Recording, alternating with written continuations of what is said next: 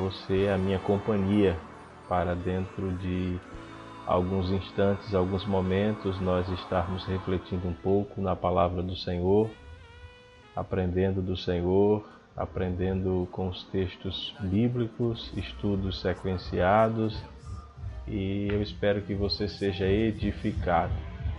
Vamos nesse momento invocar a bênção do Senhor, estarmos orando juntos.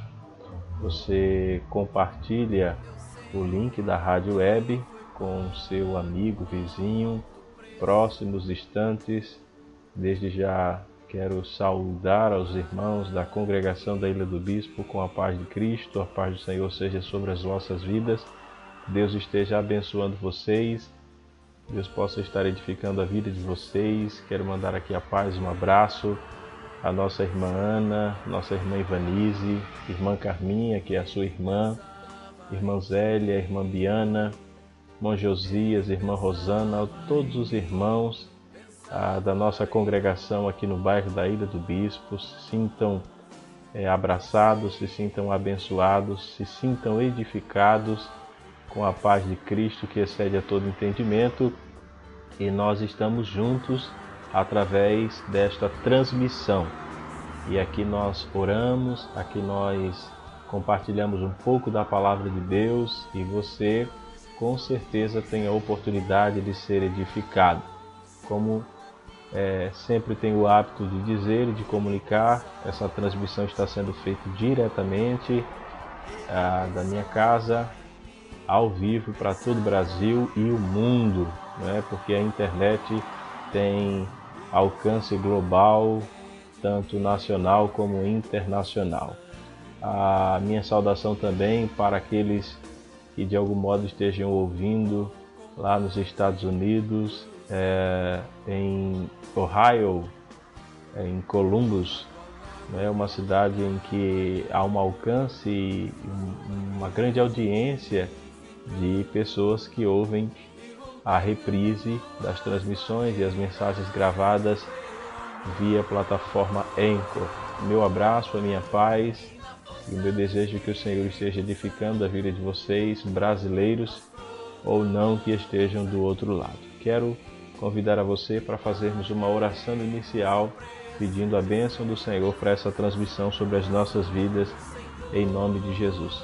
Pai, louvamos o teu nome que somos gratos por mais uma vez estarmos aqui, ó Deus, fazendo essa transmissão via Rádio Torre.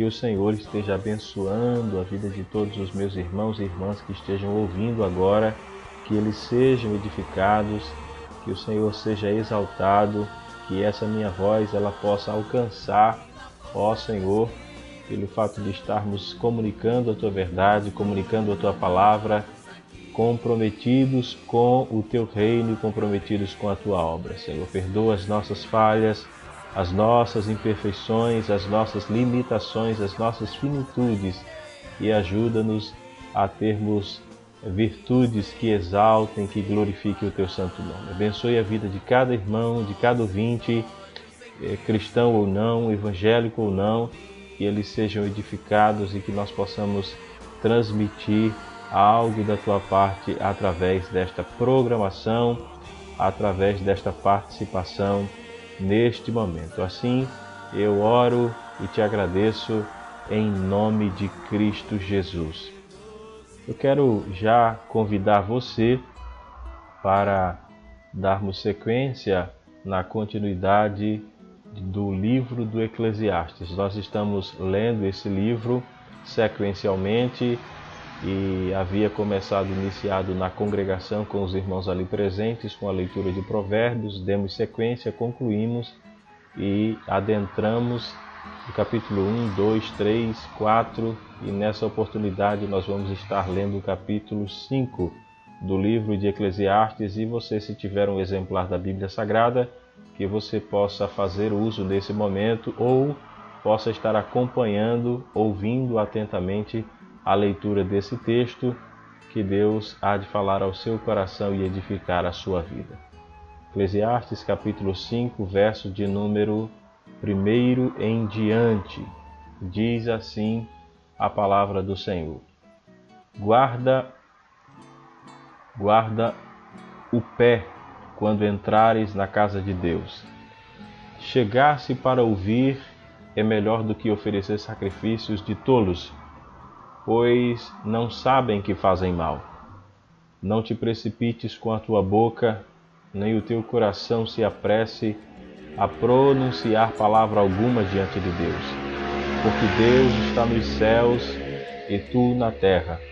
Portanto, sejam poucas as tuas palavras porque dos muitos trabalhos vêm os sonhos, e do muito falar, palavra nércias.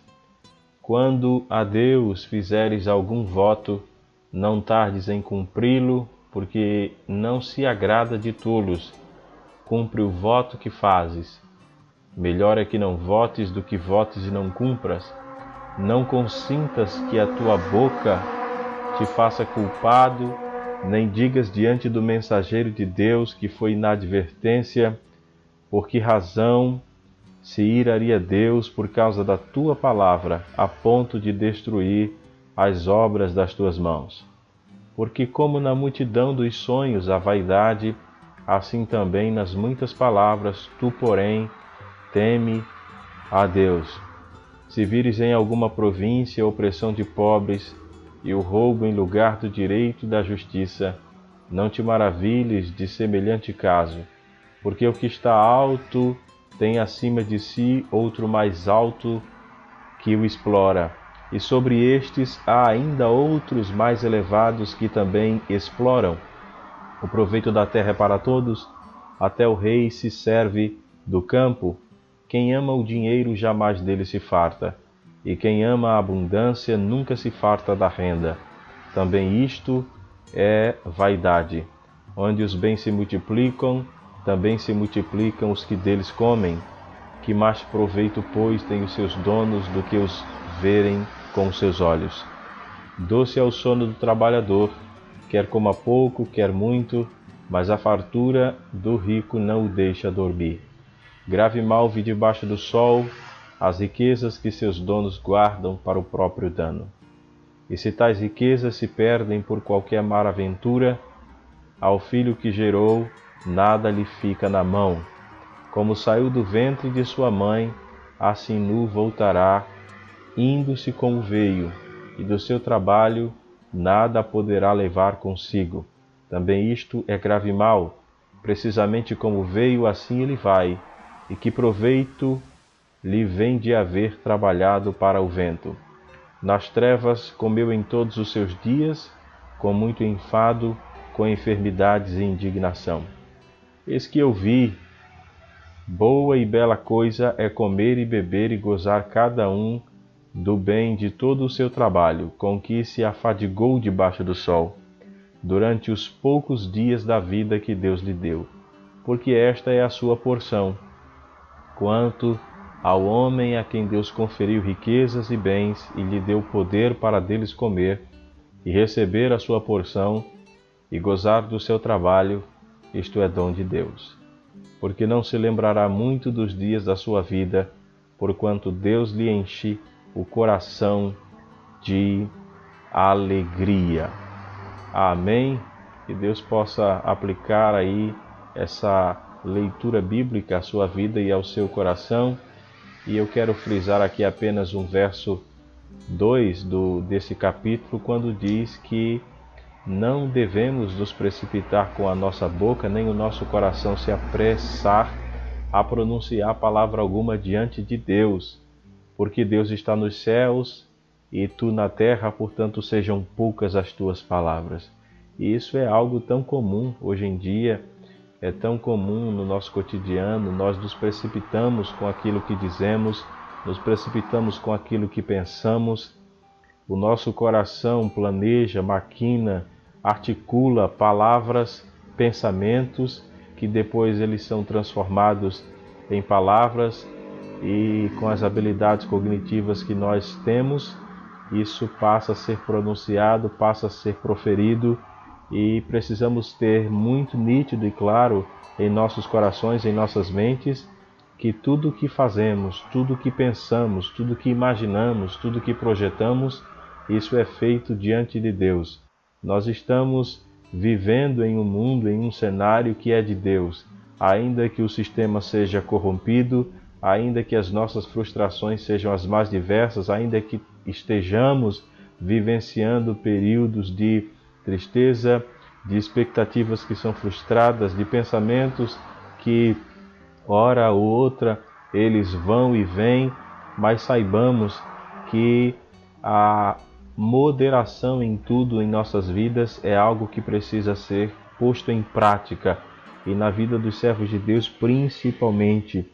Então, precisamos ter essa cautela, agir com cautela, agir com temperança, agir com domínio próprio e confiar que o Senhor há de fazer aquilo que ele tem para fazer na sua hora, no seu momento certo.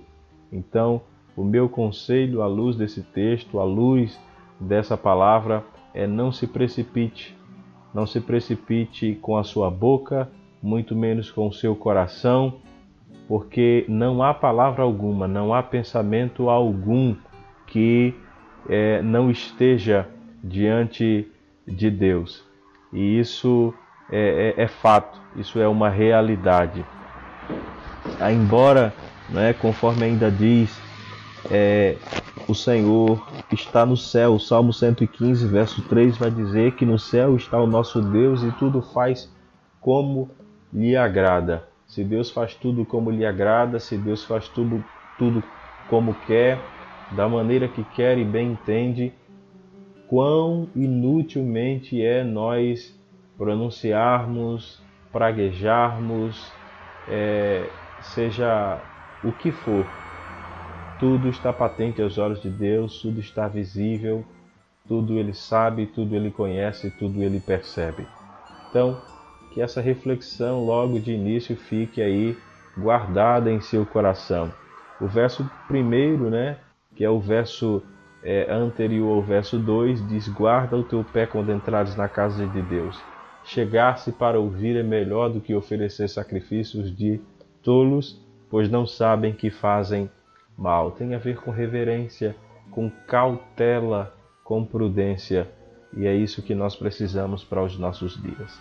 Que Deus abençoe e aplique essa primeira reflexão ao seu coração e vamos continuar de música, de canção nesta noite, para que o Senhor possa é, abençoar a sua vida, abençoar o seu coração.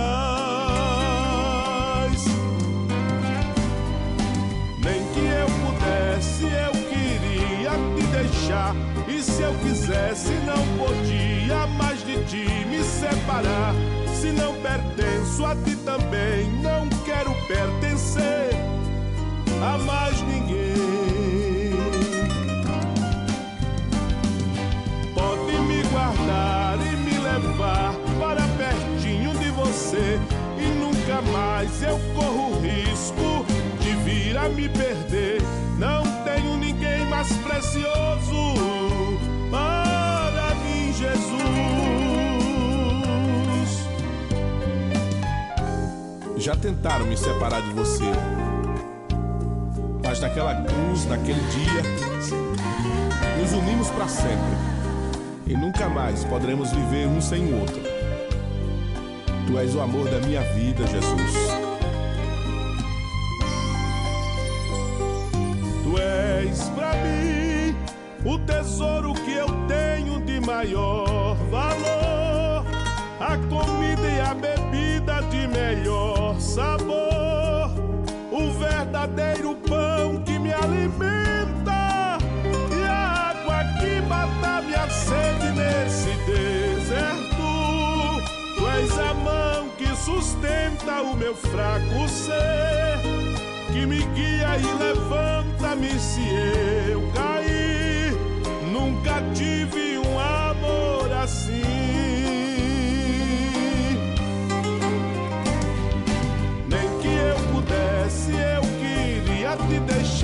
E se eu quisesse, não podia mais de ti me separar. Se não pertenço a ti também, não quero pertencer a mais ninguém. Pode me guardar e me levar para pertinho de você. E nunca mais eu corro risco de vir a me perder. Você já fez uma declaração de amor ao seu Cristo, ao seu Senhor, ao seu Salvador no dia de hoje? Esta canção ela fala dessa declaração.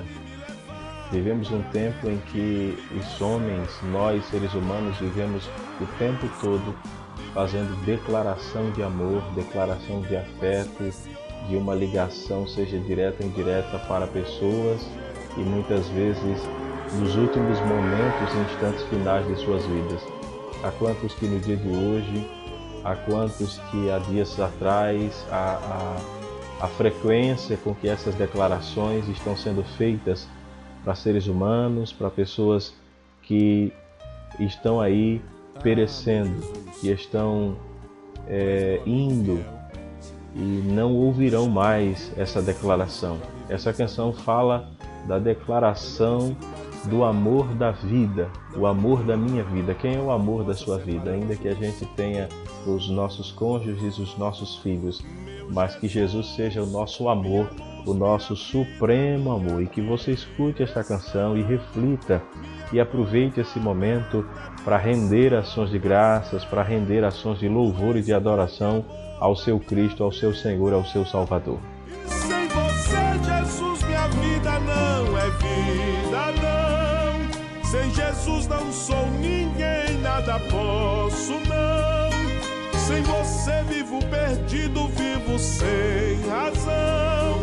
E meu barco nunca. Dar nesse momento uma saudação para o nosso irmão José Nildo, ou Joseildo, né? Joseildo, melhor dizendo, que está lá no Engar. Que Deus abençoe a sua vida. E aqui compartilhou comigo uma informação muito interessante e importante, que é a recuperação, acredito que fonte confiável, do pastor presidente da Assembleia de Deus em Campina Grande. Eu quero ler com você aqui nesse momento para que você glorifique e exalte ao Senhor, né? Um homem que estava com 75 dos pulmões comprometidos, a igreja orou, a igreja jejuou, diz a nota, e o estimado pastor, para a glória de Deus, em nome de Jesus, ele foi estubado, saiu do leito de intubação, já está respirando normal, sem a ajuda de nenhum aparelho, e o quadro dele vem melhorando a cada dia para a glória de Jesus. Segundo a assessoria, o pastor Daniel Nunes evolui de forma satisfatória, está consciente, orientado, já se alimenta por via oral e não tem relatado nenhum desconforto respiratório. A previsão é que ele saia do leito de UTI, não lembro se foi de ontem para hoje, mas diz que ainda hoje, né? A igreja orou, Deus deu vitória ao servo e vale destacar que o pastor Daniel Nunes é companheiro do pastor José Carlos de Limas aqui da Paraíba, que é o pastor da Assembleia de Deus, conservador da sã doutrina das Assembleias de Deus. Como diz o hino, né? Se eu orar, o céu move. E se eu orar, Deus vai responder e Deus respondeu e que Deus responda muitas das nossas orações diante de quadros tão agravados, diante de quadros e situações tão difíceis e complexas que nós estamos percebendo é, em nossos dias, não somente no estado da Paraíba, mas em vários estados da federação. O nosso país está precisando de um socorro, de uma intervenção de Deus urgente. Daqui a pouquinho nós vamos passar um tempo de oração, mas que você leve em consideração e que esteja cada dia mais clamando ao Senhor pela vida daqueles que estão nas UTIs, que estão nas CTIs, que estão dando entrada agora em algum hospital do estado da Paraíba ou em algum hospital deste país, deste, desta nação. Que nós estejamos intercedendo e tomando os cuidados devidos, os cuidados necessários, mantendo as medidas de distanciamento, de, de isolamento, não saindo é, para um canto ou outro sem uma, uma devida necessidade, mas fazendo aquilo que realmente se faz necessário. Vamos de música, daqui a pouquinho nós retornamos novamente. São 19 horas e 52 minutos.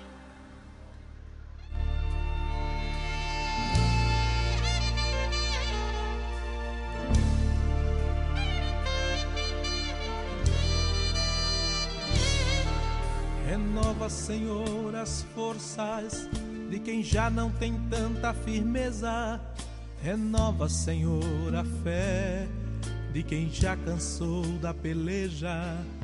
Renova, Senhor, a esperança de quem espera e sua vez não chega. Renova, Senhor, hoje aqui. Renova. Renova o moço que está velho. Renova o velho que ainda é moço. Renova, Senhor, hoje aqui renova. Renovação quero sentir quando tua mão me tocar. Então minha alma feliz vai querer voar. Mas se não me tocas agora, não sei se minha alma suporta a começar em mim. Renovar.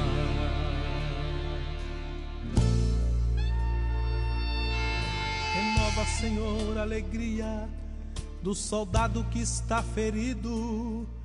Renova, Senhor, o ideal de quem pensa tudo está perdido. Renova, Senhor, o amor no irmão que está ofendido. Renova, Senhor, hoje aqui. Renova. Renova, Senhor, a aliança como nos tempos antigos. Renova, Senhor, hoje aqui, renova. Renovação quero sentir quando tua mão me tocar. Então minha alma feliz vai querer voar.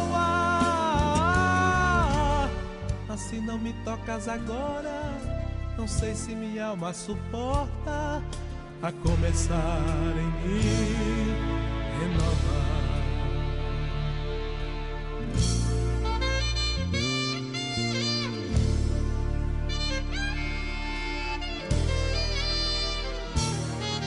Renova, Senhor, a amizade de irmãos que já não se abraçam. Renova, Senhor, o fervor que provém do trono da graça Renova, Senhor, a coragem de quem luta e a luta não passa. Renova, Senhor, hoje aqui. Renova. Renova o sonho da vitória. Renova a promessa agora. Renova, Senhor, hoje aqui. Renova. Renovação quero sentir quando tua mão me tocar, feliz vai querer voar. Mas se não me tocas agora, não sei se minha alma suporta a começar em mim renovar.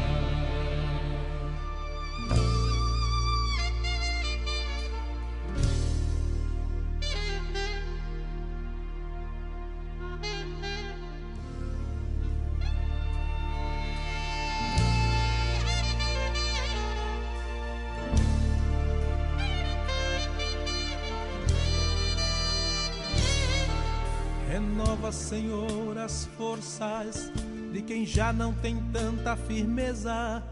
Renova, Senhor, a fé de quem já cansou da peleja. Renova, Senhor, a esperança de quem espera e sua vez não chega. Renova, Senhor, hoje aqui, renova. Renova o moço que está velho, renova o velho que ainda é moço. Renova, Senhor, hoje aqui, renova. Renovação quero sentir quando tua mão me tocar. Então minha alma feliz vai querer voar. Mas se não me tocas agora, não sei se minha alma suporta.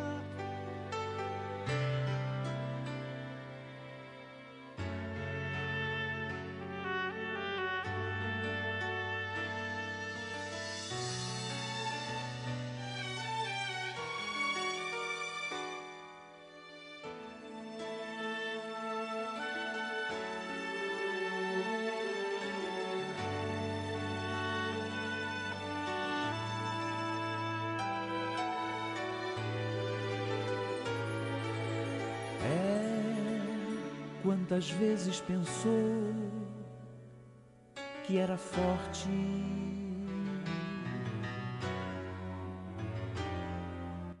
Dezenove horas 58 minutinhos e nesse momento nós vamos aqui dedicar e eu quero já desde, desde já nesse momento desejar aqui a paz do Senhor, a graça e a paz de Cristo para todos os irmãos do grupo Missões na Europa os missionários que estão espalhados aí no continente europeu, espalhados pelo mundo, na verdade, espalhados também num dos continentes onde é, tem também havido uma grande incidência de casos dessas doenças que está assolando o mundo, né? não somente lá, mas assolando todo mundo. Quero estar orando aí pela vida do missionário Glauber Testro, que é o organizador desse grupo, a todos aqueles que compõem esses irmãos missionários, famílias. Há muita gente da Paraíba, muitos missionários que estão na Itália, muitos missionários na Alemanha. Todos eles, não conheço o nome de todos, mas eu quero aqui é, dedicar aqui um tempo de oração por vossas vidas, por vossas necessidades, pelos mantenedores, para que Deus também possa estar levantando mantenedores, abençoando a vida desses irmãos que estão ali é, em meio aos desafios, em meio a um contexto tão difícil que é pregar o Evangelho em países que têm ah, os seus entraves culturais, culturas totalmente difusas, diferente da nossa, diferente aqui do Brasil. Então, vai o meu abraço Vai a minha solidariedade a esses irmãos, aos seus familiares, aqueles que estão próximos, aqueles que estão distantes. Que Deus em Cristo possa estar os abençoando nesse momento e vocês possam receber o consolo, o aconchego, a paz que excede a todo entendimento, fortalecendo as vossas vidas, fortalecendo as vossas almas e que Deus possa os motivar e os impelir a cada dia estar fazendo a obra do Senhor está cumprindo o ide do Senhor, não retrocedendo, não é como diz o texto, aquele que põe a mão no arado e retrocede, ele não é apto e não estará apto. Que vocês sejam firmes e abundantes na obra do Senhor, sabendo que no Senhor o vosso trabalho não é vão. Então aqui vai a minha dica, né, e a minha recomendação para você ainda que não conhece ou que você não tem nenhuma relação com esses irmãos que estão na Europa, é, o grupo Missões na Europa é uma ótima oportunidade para que você possa estar aí conhecendo é, famílias, acompanhando esses missionários. Há grupos em Facebook, há grupos no YouTube, canal no YouTube, onde você pode estar vendo e acompanhando a história de cada um deles. Eu quero convidar você aqui nesse momento para estar orando por esses missionários, orando por missionários independente de serem aqui da Paraíba, mas pelos missionários como um todos, pelos missionários de uma forma ampla, de uma forma geral. Pai bendito, nesse momento, Senhor, eu me uno aos teus filhos e aos teus servos para interceder por suas vidas, interceder por suas almas, interceder por suas necessidades, que o Senhor esteja abençoando a vida desses irmãos, ó Deus, provendo o necessário, provendo o que eles precisam. O Senhor sabe, ó Deus, o desafio que é em si a obra missionária, aqueles que estão, Senhor, espalhados cumprindo o teu ide, cumprindo a tua vontade no sentido de estar proclamando, de estar anunciando, de estar divulgando a tua palavra nestes lugares longínquos, aqueles que contribuem, aqueles que oram, aqueles que intercedem, que o Senhor os abençoe, que o Senhor os fortaleça, que o Senhor os motive, que o Senhor lhes dê esperança, que o Senhor os anime e os fortaleça, ó Deus, diante dos desafios que é estar fazendo a obra missionária, que é agora dentro desse contexto, talvez alguns tenham sido infectados, talvez outros perderam um ente querido. Ó Deus, que o Senhor tenha misericórdia, que o Senhor os ajude, que o Senhor os renove, que o Senhor os fortaleça neste momento, que o Senhor os preserve, guarde, supra suas necessidades físicas, emocionais e espirituais, que o Senhor possa os levar em triunfo e que eles possam entender que no Senhor a sua obra não é vão e que serão recompensados, ainda que não esperam recompensas de homens ou de qualquer instituição, mas que eles sejam, ó Deus, recompensados um dia na eternidade ou mesmo nesta vida presente, de acordo com o teu querer e a tua vontade.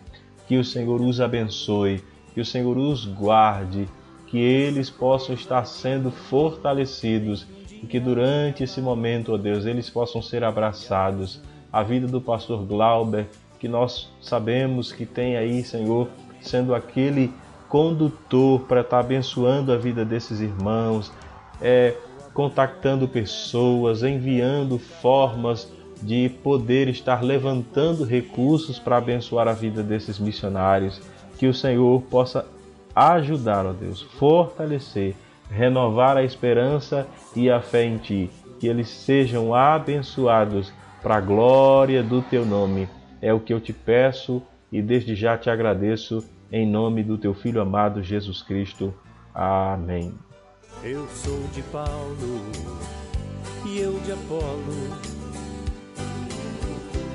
Não importa qual o nome que o irmão já tem aí. E a razão continua sendo a mesma. Quem plante há quem regue neste chão. Mas ninguém pode esquecer do dono desta plantação. Nosso Deus é o Senhor. Ele dá o crescimento. Então dê glórias a Ele. Então dê glória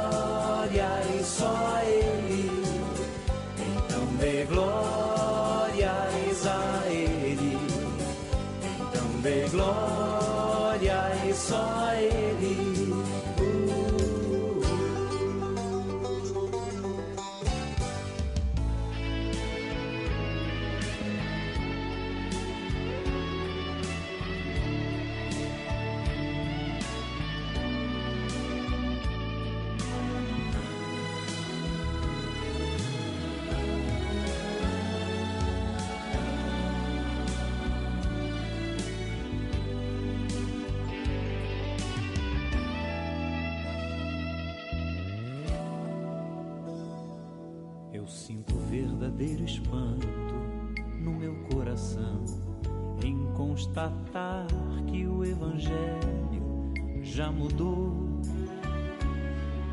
Quem ontem era servo agora acha-se Senhor. E diz a Deus como ele tem que ser. Mas o verdadeiro Evangelho exalta Deus, ele é tão claro como a água que eu bebi. E não se negocia a sua essência camuflado a excelência perderá. O Evangelho é que desvenda aos nossos olhos e desamarra todo nó que já se fez. Porém, ninguém será liberto sem que clame, arrependido aos pés de Cristo, o Rei dos Reis.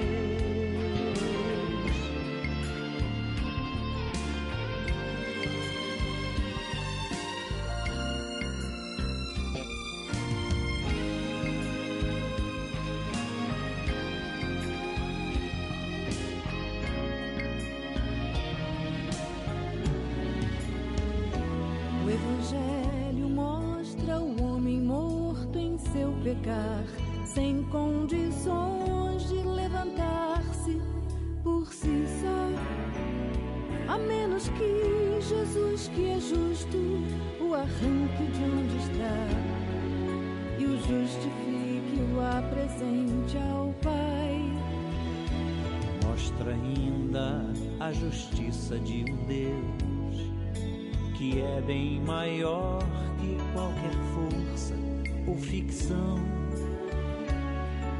que não seria injusto se me deixasse perecer, mas soberano em graça me escolheu. E é por isso que não posso me esquecer,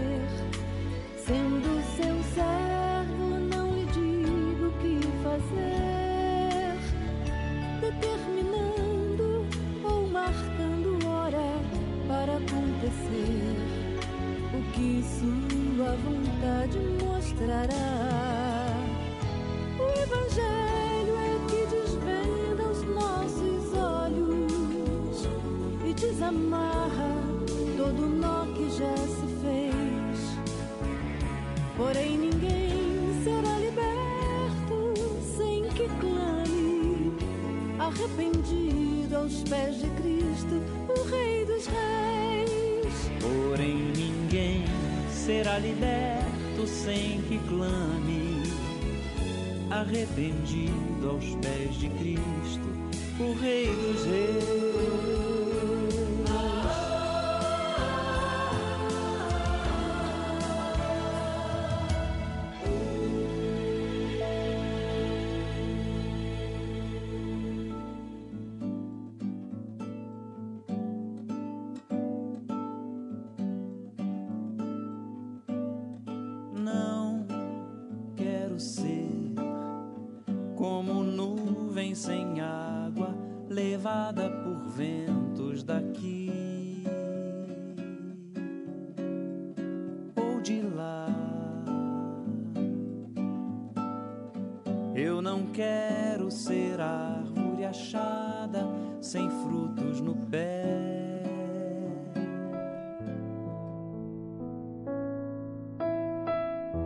Bem, estamos de volta e eu quero mais uma vez dedicar um período de oração e em seguida nós vamos estar dando sequência, continuidade ao estudo da palavra. Eu quero pedir que você fique atento, porque Deus tem algo importante para falar ao seu coração e ensinar também e edificar a sua vida no nome de Jesus. Pai, mais uma vez, ó Deus, diante do Senhor, eu quero colocar a vida desse ouvinte, dessa ouvinte, nesse momento que está aqui comigo.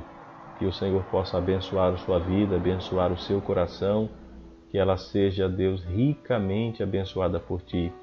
E eu invoco a bênção da saúde, Senhor, diante do cenário, do contexto que nós estamos passando, que nós estamos vivenciando, Senhor. Continue a preservar e a guardar as nossas vidas aqueles que têm estado livre, que têm tomado as medidas e as cautelas. Rogamos que o Senhor guarde os nossos, guarde a nossa família, aos nossos filhos, às nossas filhas. Nós sabemos, ó Deus, o caos, ó Deus, quase que a beira do colapso no nosso estado e em outros estados e em outras localidades. Pedimos que o Senhor possa nos dar a consciência, conscientizar as pessoas, ó Deus, ainda que tenham o direito de ir e vir, mas que eles, eles entendam e que nós entendamos o momento delicado pelo qual nós estamos a passar. Independente disso, nós temos pessoas que estão hospitalizadas, pessoas que estão em leitos de hospitais, com outros problemas de saúde, com outros agravamentos, com outras situações e contextos totalmente difíceis. Que o Senhor visite estas pessoas agora, que o Senhor lhes dê saúde, que o Senhor renove seus corações, renove as suas vidas, que eles sejam visitados pelo Senhor, visitados pelo Teu Espírito Santo. Guarde os nossos familiares, Senhor. Guarde aqueles que são idosos, aqueles que têm comorbidades, como aqueles que não têm também. Que o Senhor os dê graça, que o Senhor os ajude, que o Senhor visite a nossa mente, visite o nosso coração diante de um cenário em que a tendência natural é entrar em pânico, entrar em pavor, e é isso que tem acontecido com muitas pessoas. O pânico e o pavor têm tomado conta de seus corações, mas que o Senhor mude esse cenário, mude esse contexto, ó Deus, e, e possamos ver dias melhores, possamos levantar, acordar com esperança, com a clareza e a certeza de que o Senhor está mudando este tempo. Visite esta congregação, a nossa congregação, a Ilha do Bispo, a cada irmão, a cada irmã. Visite aquele irmão, Senhor, que esmoreceram, que estão frios, apáticos, indiferentes na fé. Trate com suas vidas, aos seus corações, que eles tenham consciência do amor que o Senhor tem para com as suas vidas, se de fato são convertidos, se de fato nasceram de novo, se há, ó Deus, o dom do Espírito, a dádiva do Espírito em seus corações, que o Senhor os desperte, que o Senhor os levante, que o Senhor os renove, que o Senhor os transforme, que eles voltem a amar a tua palavra, que eles voltem a te servir, que eles se arrependam em contrição e em pecado, coloque-se diante de ti, Senhor, em arrependimento, em contrição, buscando a tua face, buscando a tua presença, buscando viver uma vida para a glória do Senhor, uma vida que agrade ao Senhor, uma vida que satisfaça ao Senhor, que enalteça o Senhor, que vivam na plenitude, na comunhão do Espírito. Somente o Senhor é quem pode fazer isso, a despeito daquilo que está ao nosso alcance, que é conscientizar, que é mostrar, que é compartilhar do Evangelho, que é tentar de algum modo, Deus, algum ponto de contato, mas há obras que somente o Senhor pode fazer. Tu és aquele que sabe corrigir, tu és aquele que sabe disciplinar, tu és o Senhor que sabe fazer infinitamente mais, como sempre tenho dito, e é o que diz a tua palavra, muito mais daquilo que pedimos ou pensamos, segundo o teu poder que opera em nós. Eu quero rogar a Deus pela saúde, pela vida da irmã Penha, que é a nossa vizinha, tantos outros irmãos, a irmã Graça, a sua saúde, a recuperação de tantos irmãos que estão convalescentes, que ainda estão em situações, ó Deus, de recuperação das doenças, ó Deus, que os acomete, que o Senhor os guarde, que o Senhor os levante, que o Senhor os apare, que teu povo seja despertado para aproveitar o tempo e a oportunidade em ler, em estudar, em estreitar a sua comunhão, em estreitar os seus laços contigo. Que assim seja o teu querer e a tua vontade cumprido nas nossas vidas, cumprido na vida dos teus filhos, na vida dos teus filhos, melhor dizendo. Que eles sejam instrumentos em tuas mãos, ó Pai. Eu oro neste momento, crendo, confiando em Ti. Pedimos a Tua direção, a Tua condução durante a ministração desse estudo da Tua palavra nesse momento. É o que eu te peço em nome de Jesus. Amém. E eu já quero pedir para que você fique aí ligadinho. Nós vamos agora meditar na palavra do Senhor nesse momento, né? Pedir a bênção do Senhor sobre as nossas vidas e que Ele possa edificar o seu coração, edificar a sua vida através da ministração da palavra, através da leitura e nós vamos dar sequência a, o texto sagrado, eu quero que você abra aí em Gênesis capítulo 1. Gênesis capítulo 1. Abra sua Bíblia em Gênesis, no capítulo 1, verso 26. Gênesis 1, 26. Nós vamos ler esse texto, o verso 26.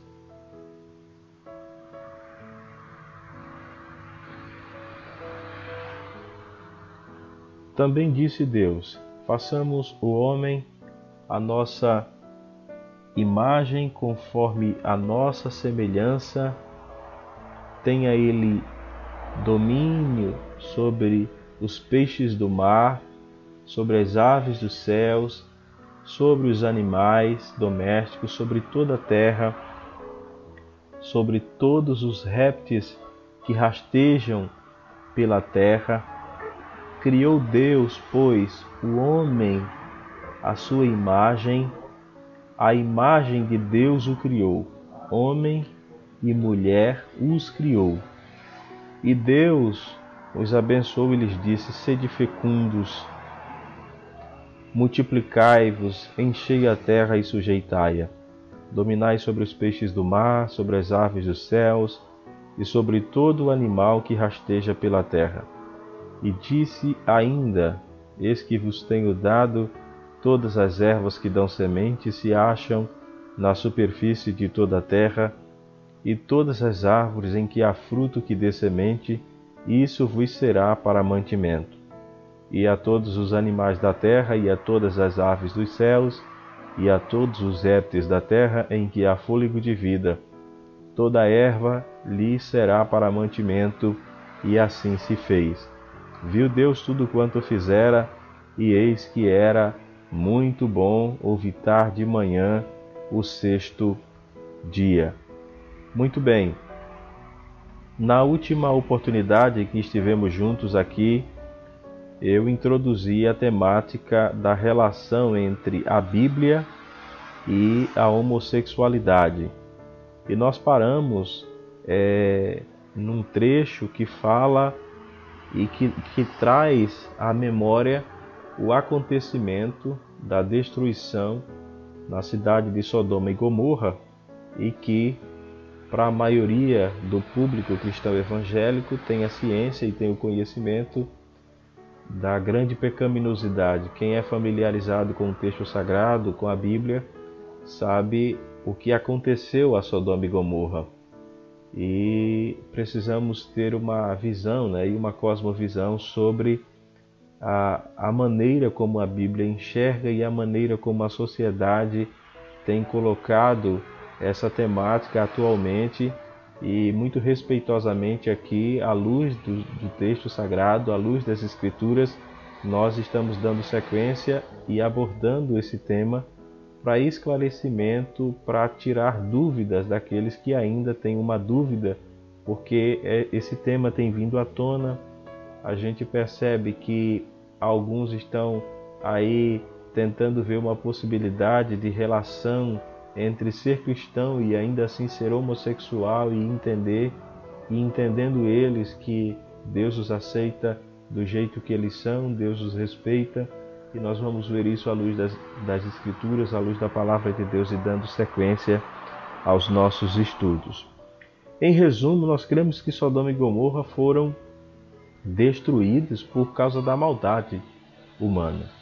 E essa maldade ela inclui a, a, a habitual prática homossexual. Então, essa foi a razão, e a gente percebe ali anteriormente da destruição propriamente dita, a conversa que Abraão tem com Deus, Deus vai ao encontro de, Abra, de Abraão, tem uma conversa com Abraão, conversa sobre o que há de, de haverá, o que haverá de acontecer, melhor dizendo, lá Sodoma e Gomorra.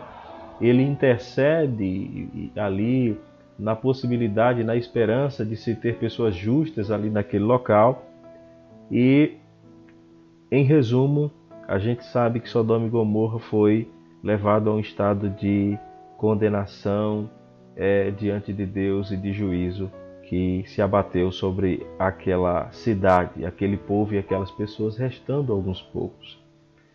Tem alguns textos importantes que são colocados e que precisam serem melhor explicados para a gente entender é, se a Bíblia fala e quando fala, em que sentido, em que contexto fala sobre a questão homossexual, né, ou a homossexualidade.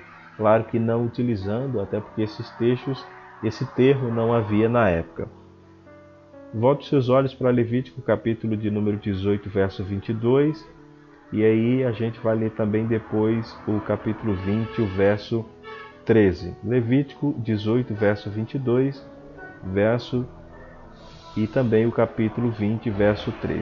Eu quero mais uma vez chamar a sua atenção, é, porque você com certeza está ouvindo esses sons externos e é, nós estamos em um ambiente aberto e por isso que há essa, essa interrupção, né? Essa, esse barulho, e a gente chama de ruídos externos, mas nada que atrapalhe aqui a continuidade dos nossos estudos. É assim mesmo improvisado para a glória de Deus.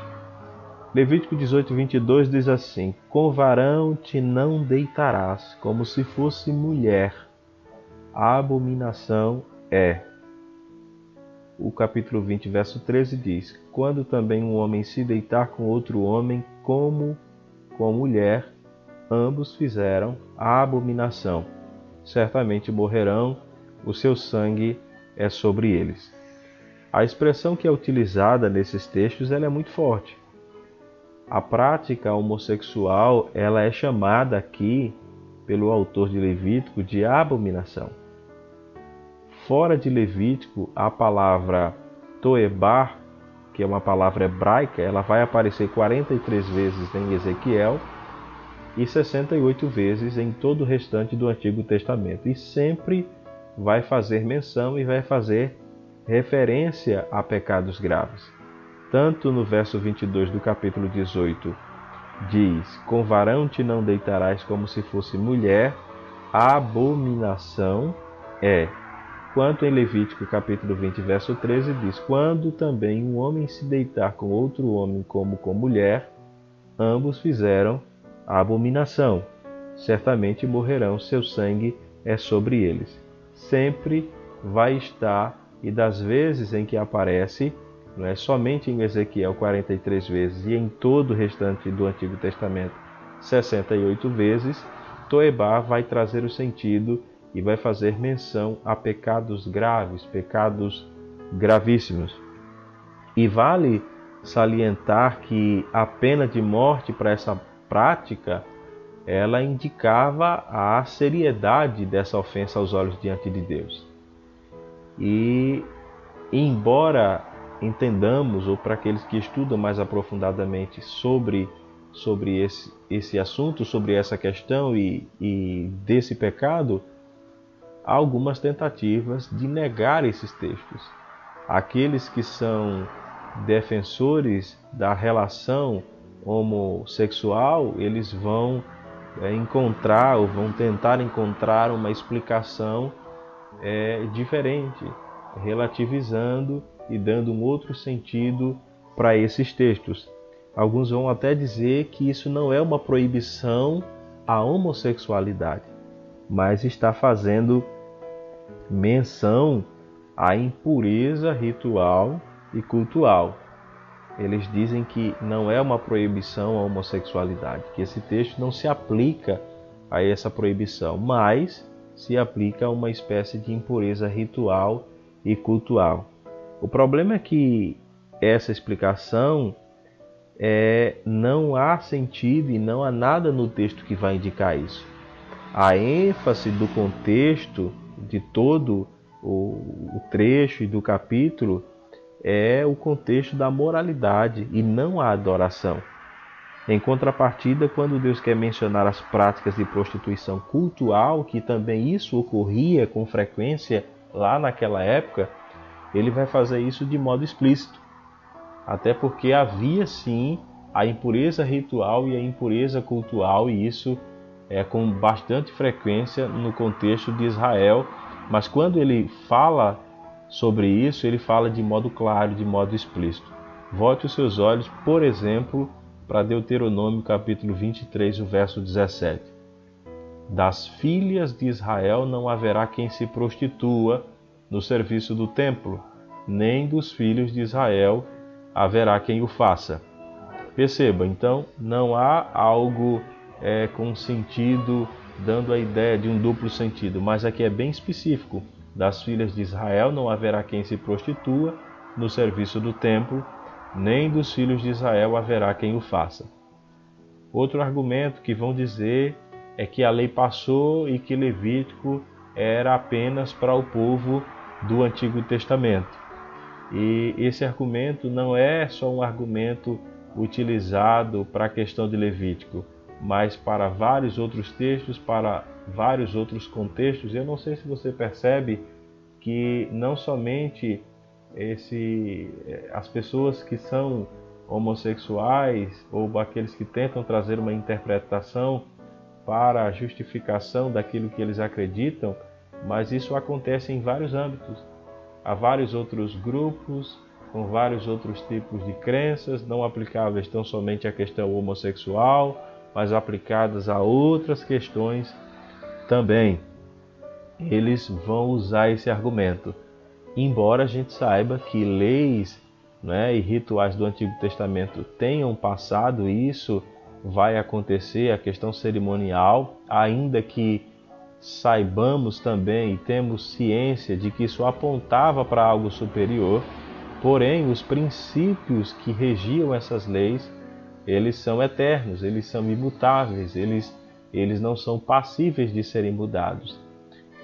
As leis, os rituais especificamente que é, tinham uma relação com aquela questão do povo e contextual, sim, passaram. Porém, os princípios que estavam por trás dessas leis, eles são eternos e permanecem e perdura-se até hoje. De maneira que Levítico capítulo 18, verso 22 é, e o capítulo 20, verso 13 vai apontar princípios que são imutáveis. E quais são esses princípios? Princípios de que Deus ele condena, de que Deus reprova de que Deus abomina a homossexualidade. Esses princípios eles estão expressos tanto antes da lei de Moisés quanto durante a lei de Moisés, a lei mosaica, né? E como a gente vai ver em, na sequência em todo o Novo Testamento. De modo que ainda, irmãos, que leiamos as sagradas escrituras e tenhamos a impressão de que o Deus do antigo é diferente do Deus do novo, isso é apenas uma mera impressão. Deus continua sendo o mesmo ontem, hoje e o será para todo sempre. O que Deus disse que era pecado a Moisés, a Adão e Eva, permanece até hoje. Por mais que venhamos a querer dar alguma interpretação, algum sentido diferenciado, isso é ilusão da nossa parte, porque Deus permanece o mesmo.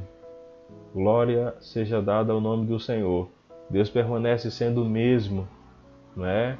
A homossexualidade tanto para aquela época constituía-se um pecado, ainda que tendo outro nome, não a homossexualidade, que é um termo contemporâneo, é um termo atual.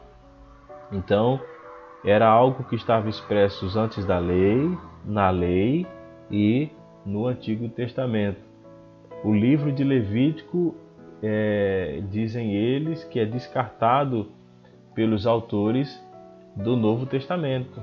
Ó, o Novo Testamento e alguns autores dizem, esses que defendem a questão da homossexualidade, ele é descartado pelo, pelos autores do Novo Testamento. E é uma afirmação ilógica, uma afirmação sem sentido. Jesus ele fez bastante uso de Levítico. Se você ler Levítico capítulo 19, verso 18, e, e, e comparar com outras partes, você vai ver que isso acontece com uma certa frequência. Por exemplo, Levítico 19, verso 18 diz: Não te vingarás, nem guardarás ira contra os filhos do teu povo, mas amarás o teu próximo como a ti mesmo, eu sou o Senhor. E essa parte final do versículo, amarás o teu próximo como a ti mesmo, eu sou o Senhor, é uma expressão que era costumeiramente utilizada é, por Jesus durante o seu ministério, durante os seus ensinos, durante as pessoas com quem ele tinha contato, durante os três anos de ministério especificamente em que ele vivenciou aproximadamente aqui na Terra, né?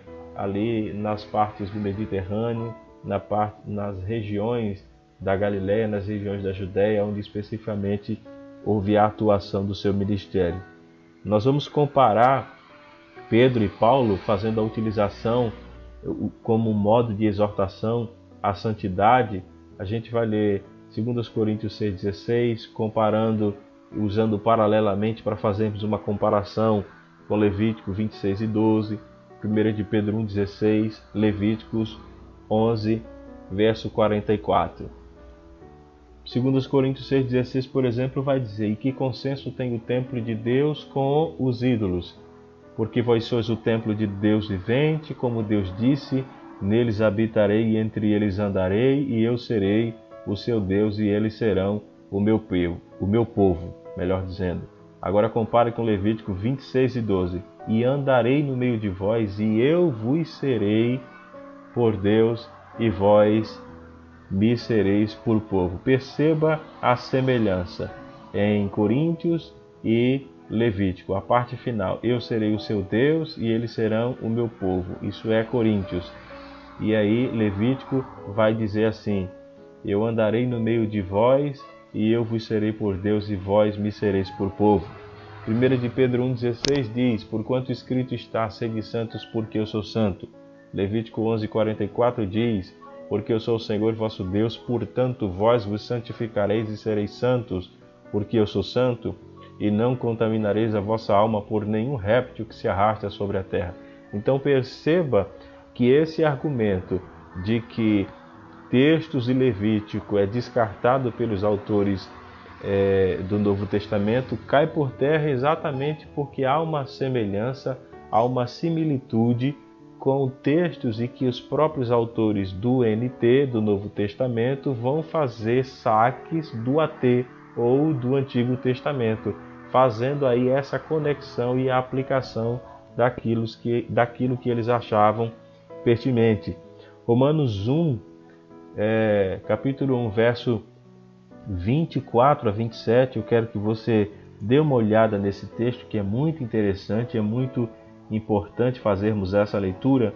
Romanos capítulo 1, verso 24 em diante vai dizer: Por isso Deus entregou tais homens à imundícia, pelas concupiscências de seu próprio coração, para desonrarem o seu corpo entre si, pois eles mudaram a verdade de Deus em mentira, adorando e servindo a criatura em lugar do Criador o qual é bendito eternamente. Amém.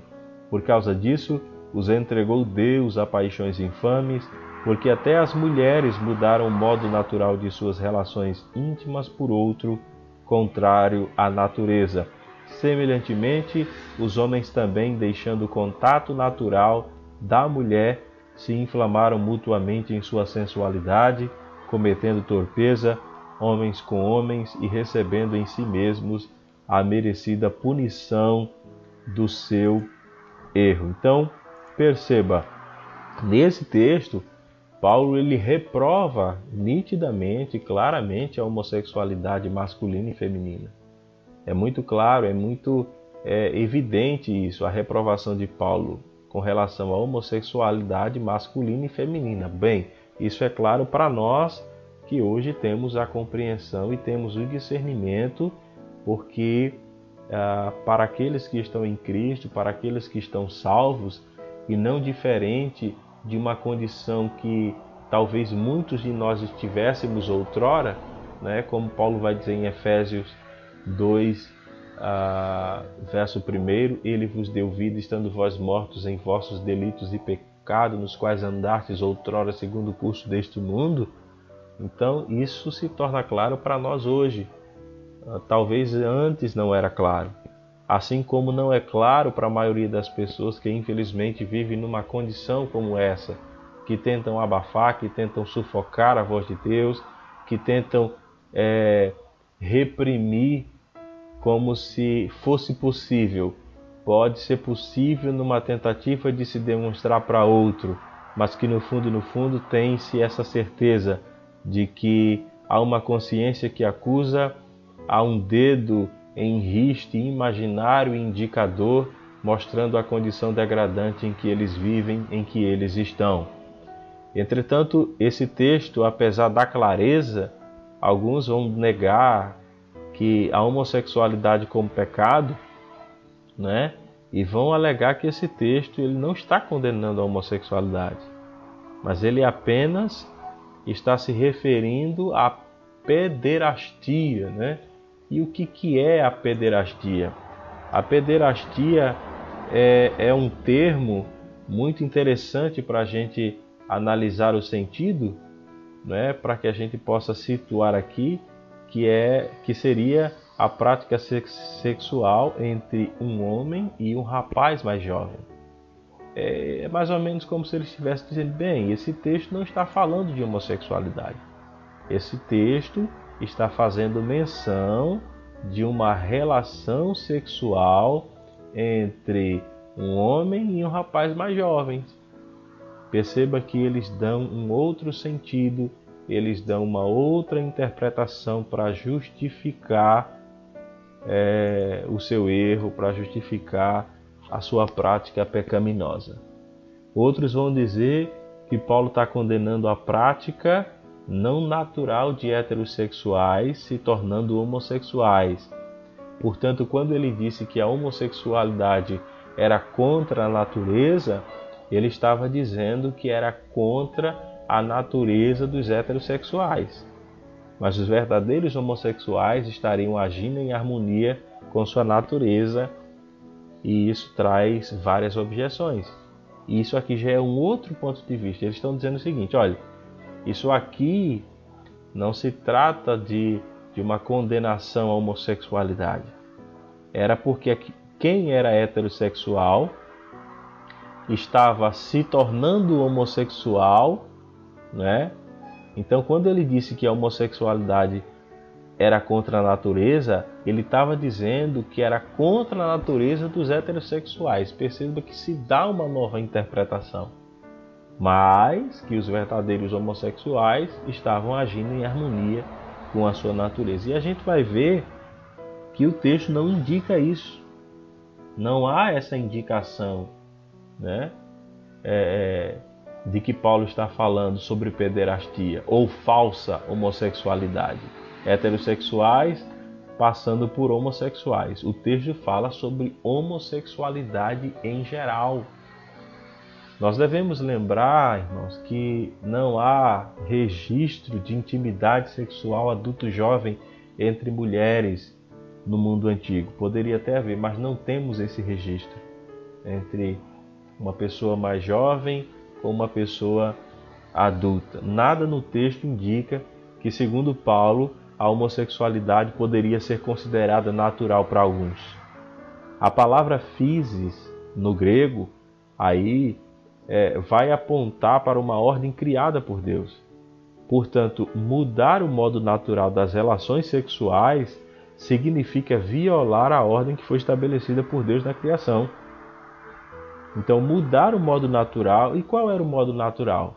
Aquele que é dito lá em Gênesis capítulo 1. Deixará, portanto, o varão, né? Vamos lá o texto para a gente não não confundir, dizer coisa coisa sem sentido. Portanto, deixará o homem pai e mãe e uniciar. Não é isso que diz o texto, né? É, Deixe-me ver aqui quando vai se falar, né? Deixará pai e mãe e uniciar a sua mulher e ambos serão, né? Uma só carne. É isso que a palavra vai dizer, né? Macho e fêmea. Eu não me lembro agora, não me recordo especificamente, mas basicamente é isso. Então, qual é o modo natural? Homem, mulher macho e fêmea. Então, houve a distorção, a deturpação disso, deixou de ser modo natural. E aí isso viola algo que foi estabelecido pelo próprio Deus. Se você observar o verso 27, vai dizer que ambos se inflamam em sua sensualidade. Ou seja, não se trata de abuso sexual, que é a interpretação que é dada aí com relação a relação entre um adulto e um jovem. O comportamento homossexual vai ser descrito por Paulo como algo autodestrutivo. Além de desonrar aqueles que praticam, os consomem em sua sensualidade e prática de torpezas. E deve ser mencionado que no texto a ira de Deus não opera pela sua intervenção, ou seja, a ira de Deus ela vai estar sendo operada não pela intervenção direta de Deus, mas pelo contrário, pela sua não intervenção. E como é que é isso? Ele deixa os homens e mulheres seguirem os seus próprios caminhos, seguirem os seus próprios cursos para a sua própria destruição. É isso que acontece. Não é Deus intervindo diretamente, mas é pelo contrário, é como que Deus abrindo mão, por assim dizer, e deixando que homens e mulheres sigam seu curso livre, sigam seus próprios caminhos para sua própria destruição. Eu queria que você olhasse alguns textos ainda comigo, 1 Coríntios capítulo 6, o verso 9 a 10 e 1 Timóteo capítulo 1, verso 8 a 10. 1 Coríntios 6 e 9: Não sabeis que os injustos não hão de herdar o reino de Deus? Não erreis, nem os devassos, nem os idólatras, nem os adúlteros, nem os efeminados, nem os sodomitas, nem os ladrões, nem os avarentos, nem os bêbados, nem os maldizentes, nem os roubadores herdarão o reino de Deus. Sabemos, 1 Timóteo 1,8, sabemos, porém, que a lei é boa, se alguém dela usa legitimamente. Sabendo isto, que a lei não é feita para o justo, mas para os injustos e obstinados, para os ímpios e pecadores, para os profanos e religiosos, para os parricidas e matricidas, para os homicidas, para os fornicadores, para os sodomitas, para os roubadores de homens, para os mentirosos, para os perjuros e para o que for contrário a essa doutrina. No primeiro texto de 1 Coríntios 6, 9 e 10, as palavras gregas que é usada são malakoi, arsenokoitai e arsenokoitai em 1 Timóteo. O que, que isso quer dizer? Isso vai apontar, provavelmente, para um aspecto ativo e para um aspecto passivo na relação homossexual. E mais uma vez, aqueles que defendem o, cristian, o cristão, né? Ou cristianismo, ou cristão homossexual, eles interpretam essas palavras como pederastia ou prostituição. Eles dão um novo sentido. E isso é muito comum. Nós podemos dar um exemplo quando muitas vezes nós queremos fazer uma coisa que nos favorece, e eu sei que você entende muito bem isso. Sempre quando nós queremos que alguma coisa nos favoreça, nós vamos dando uma interpretação que favoreça aquilo que queremos, aquilo que pretendemos, aquilo que almejamos, aquilo que buscamos. E para lhe ser bastante franco, quando alguém vive numa prática de erro, de pecado, no fundo, no fundo ele sabe. No fundo, no fundo ela sabe. Ela tem consciência. Mas como ela está tão, como é que eu posso dizer, entenebrecida no entendimento e na compreensão e quer, querendo dar vazão é, à inflamação do seu pecado e à inflamação do seu erro, ela prefere tapar os ouvidos de sua consciência, permita-me usar essa expressão, para dar vazão ao seu desejo e à sua vontade, procura interpretações e, obviamente, para favorecer aquilo que se pretende, aquilo que se quer. Eles dizem que o texto não se refere às relações homossexuais consensuais e comprometidas. E essa explicação apresenta várias dificuldades. E aí tem uma, uma pergunta que é interessante para a gente fazer: será que todas as traduções da Bíblia é, traduzem as palavras com a mesma ideia, será que todos os tradutores estão errados? A pergunta que se faz é: todas as traduções bíblicas sérias traduzem as palavras com a mesma ideia? Será que todos os tradutores estão errados e essas pessoas que interpretam esses textos ao seu bel modo e ao seu bel prazer que estão corretas? Se Paulo estivesse condenando apenas a pederastia, conforme eles dizem, teria uma palavra grega específica para isso. Até porque o NT, o Novo Testamento, praticamente como todo, foi escrito em grego, que era o grego koiné, que era a, a linguagem e a língua comum da época. Mas ao contrário, ele usa um termo geral. Qualquer outra interpretação é forçar o texto, é torcer o texto para dizer aquilo que se quer. Quanto essa palavra, malakoi, é, é, no lexo padrão do Novo Testamento, vai listar duas definições, que é, qual é o sentido de malakoi aí? Ser maleável ao toque e ser passivo em uma relação homossexual. Perceba, perceba que tem dois sentidos. Um deles, malakoi significaria ser maleável ao toque e ser passivo é o outro sentido em uma relação homossexual. A palavra pode ainda trazer o significado de delicado, como também é utilizado nos evangelhos, pelo menos dois que vão ser citados aqui, e a gente caminha aqui para o final. Então, qual é o sentido que pode aparecer lá em Mateus 11:8 e Lucas 7:25? Delicado e roupas finas. Mateus 11:8 vai dizer: Sim, que saístes a ver um homem vestido de roupas finas. Ora, os que se vestem, os que vestem roupas finas, melhor dizendo, assistem nos palácios reais. E aí uma correlação praticamente do mesmo texto em Lucas 7:25 que diz: que, está, que saístes a ver um homem vestido de roupas finas, os que se vestem bem e vivem no luxo assistem nos palácios dos reis.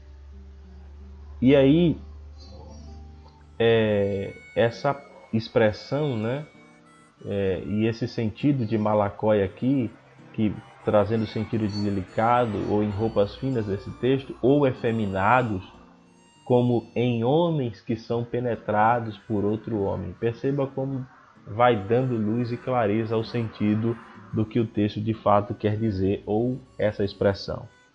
Portanto, meus irmãos e aqueles que me escutam, Paulo ele pode estar usando essa palavra para se referir a homens que haviam se tornado imensamente femininos em aparência ou em comportamento, ou talvez esteja sendo mais incisivo falando daqueles que praticam o ato homossexual.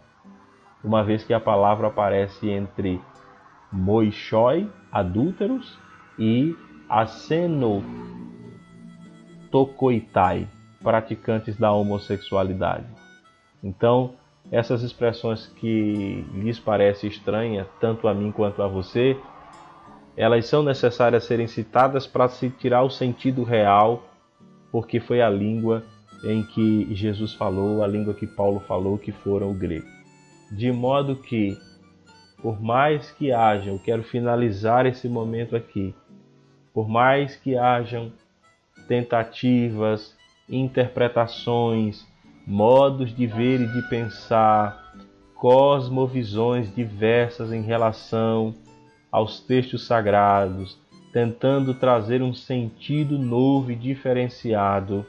Nós sabemos, nós temos conhecimento de que é um ato e é uma ação abominável, condenável diante de Deus, que é a homossexualidade nós sabemos que o que resta para esse contexto e, e para aqueles que são defensores é o que diz exatamente. Eu quero ler aqui, finalizar a minha fala e finalizar esse estudo sobre a Bíblia e a homossexualidade.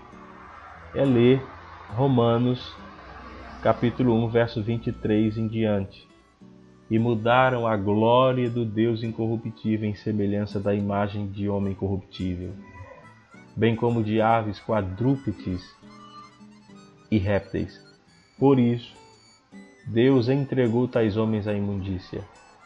Repito, por isso, Deus entregou tais homens à imundícia, pelas concupiscências de seu próprio coração, para desonrarem o seu corpo entre si. Pois eles mudaram a verdade de Deus em mentira, adorando e servindo a criatura em lugar do Criador, o qual é bendito eternamente. Por causa disso, os entregou Deus às paixões infames, porque até as mulheres mudaram o modo natural de suas relações íntimas por outro, contrário à natureza.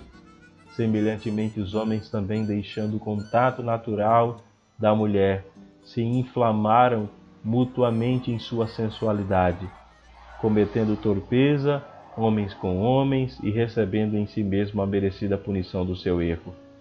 E por haverem desprezado o conhecimento de Deus, o próprio Deus os entregou à sua disposição mental reprovável para praticarem coisas inconvenientes, cheios de toda injustiça, malícia, avareza e maldade, possuídos de inveja, homicídio, contenda, dolo e malignidade, sendo difamadores, caluniadores, aborrecidos de Deus, insolentes, soberbos, presunçosos, inventores de males, desobedientes aos pais, insensatos, pérfidos, sem afeição natural e sem misericórdia. Ora, conhecendo eles a sentença de Deus, de que são passíveis de morte os que tais coisas praticam, não somente as fazem, mas também aprovam os que assim procedem. A minha palavra, aqueles que assim vivem, aqueles que estão nessa prática. Jesus Cristo é o caminho, a verdade e a vida. É possível sair da condição em que você se encontra, é possível sair da condição em que você se está. Arrependa-se, creia em Cristo e haverá mudança para a sua vida haverá mudança para a sua história, há esperança e essa esperança é Cristo e essa esperança você só pode encontrar em Cristo. O quadro que lhes é pintado com base no que diz a Escritura é dos mais piores e aterradores, mas ainda assim, em Cristo há esperança para alguém que esteja em um estado como esse ou até pior, ou até se sinta pior. Arrependa-se creia em Cristo, confesse a Ele aí onde você está e reconheça a sua insignificância, a sua abominável situação e Deus mudará a sua história, mudará a sua trajetória. Vamos de música e em seguida vou estar retornando para fazer as minhas considerações finais.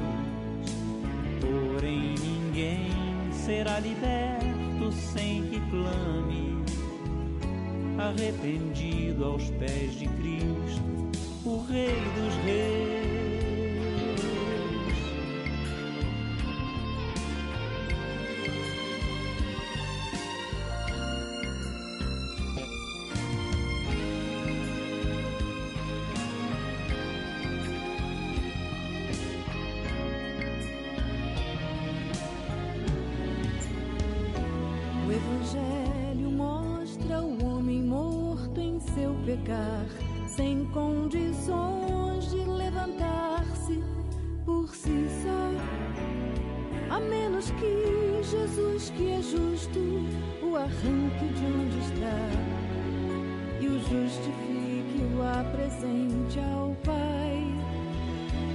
Mostra ainda a justiça de um Deus que é bem maior que qualquer força ou ficção, que não seria injusto se me deixasse perecer, mas soberano em graça me escolheu.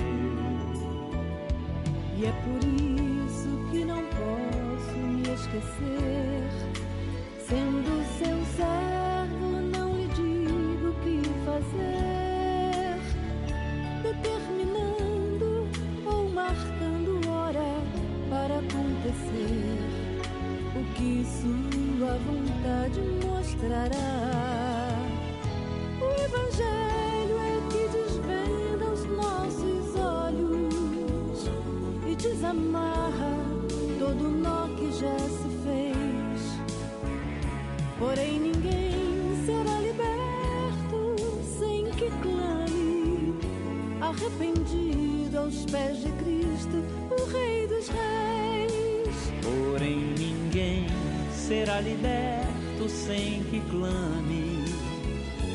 arrependido aos pés de Cristo,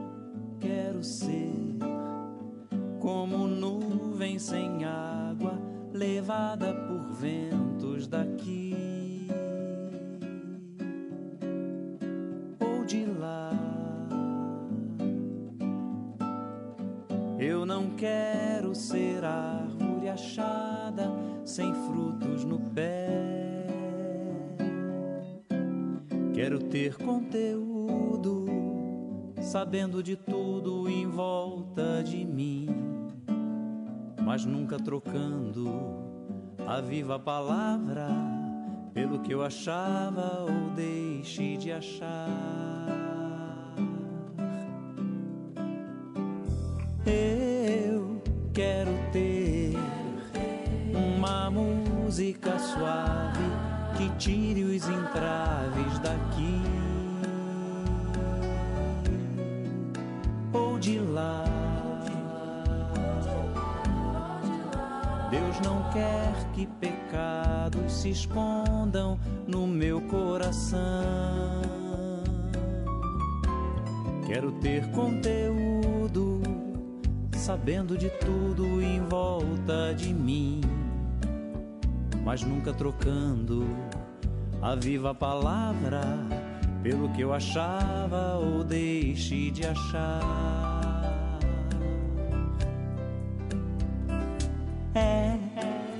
Meu dever ajudar a abrir muitos olhos que estão por aqui ou por lá. Com ideias tão dúbias, ainda afastados da luz. Quero ter conteúdo, sabendo de tudo em volta de mim, mas nunca trocando a viva palavra pelo que eu achava ou deixe de achar. Quero ter conteúdo, sabendo de tudo em volta de mim, mas nunca trocando a viva palavra pelo que eu achava ou deixe de achar.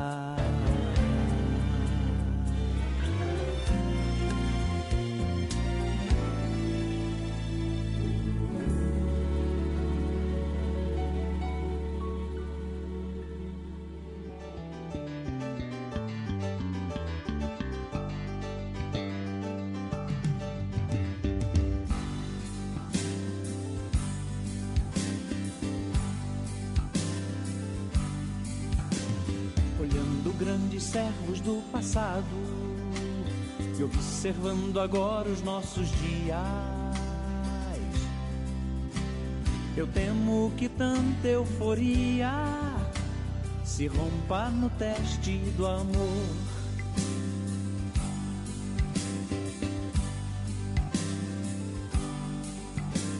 Olhando grandes servos do passado e observando agora os nossos dias.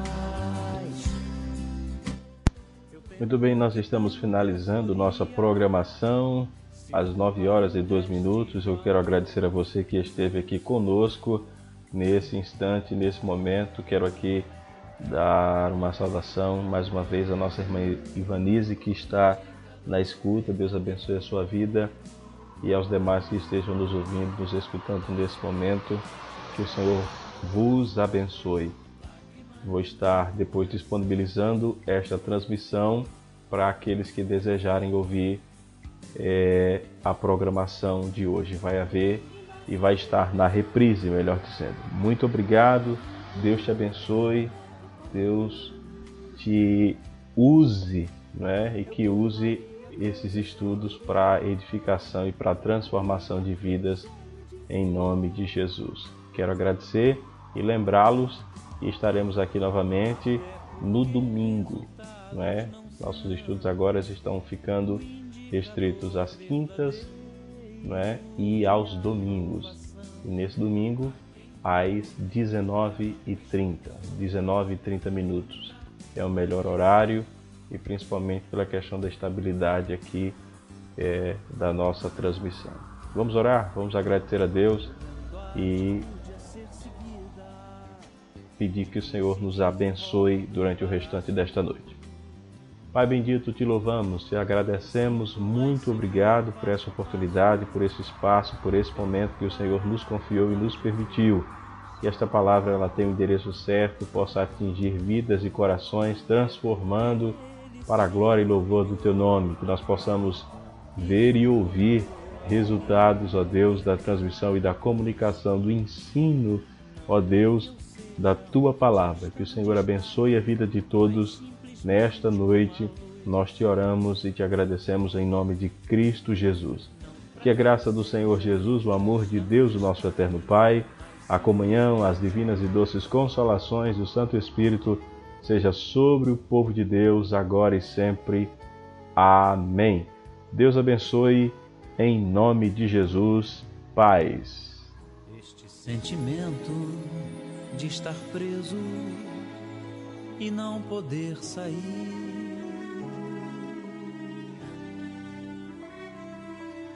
Angústia de querer alguma coisa sem conseguir.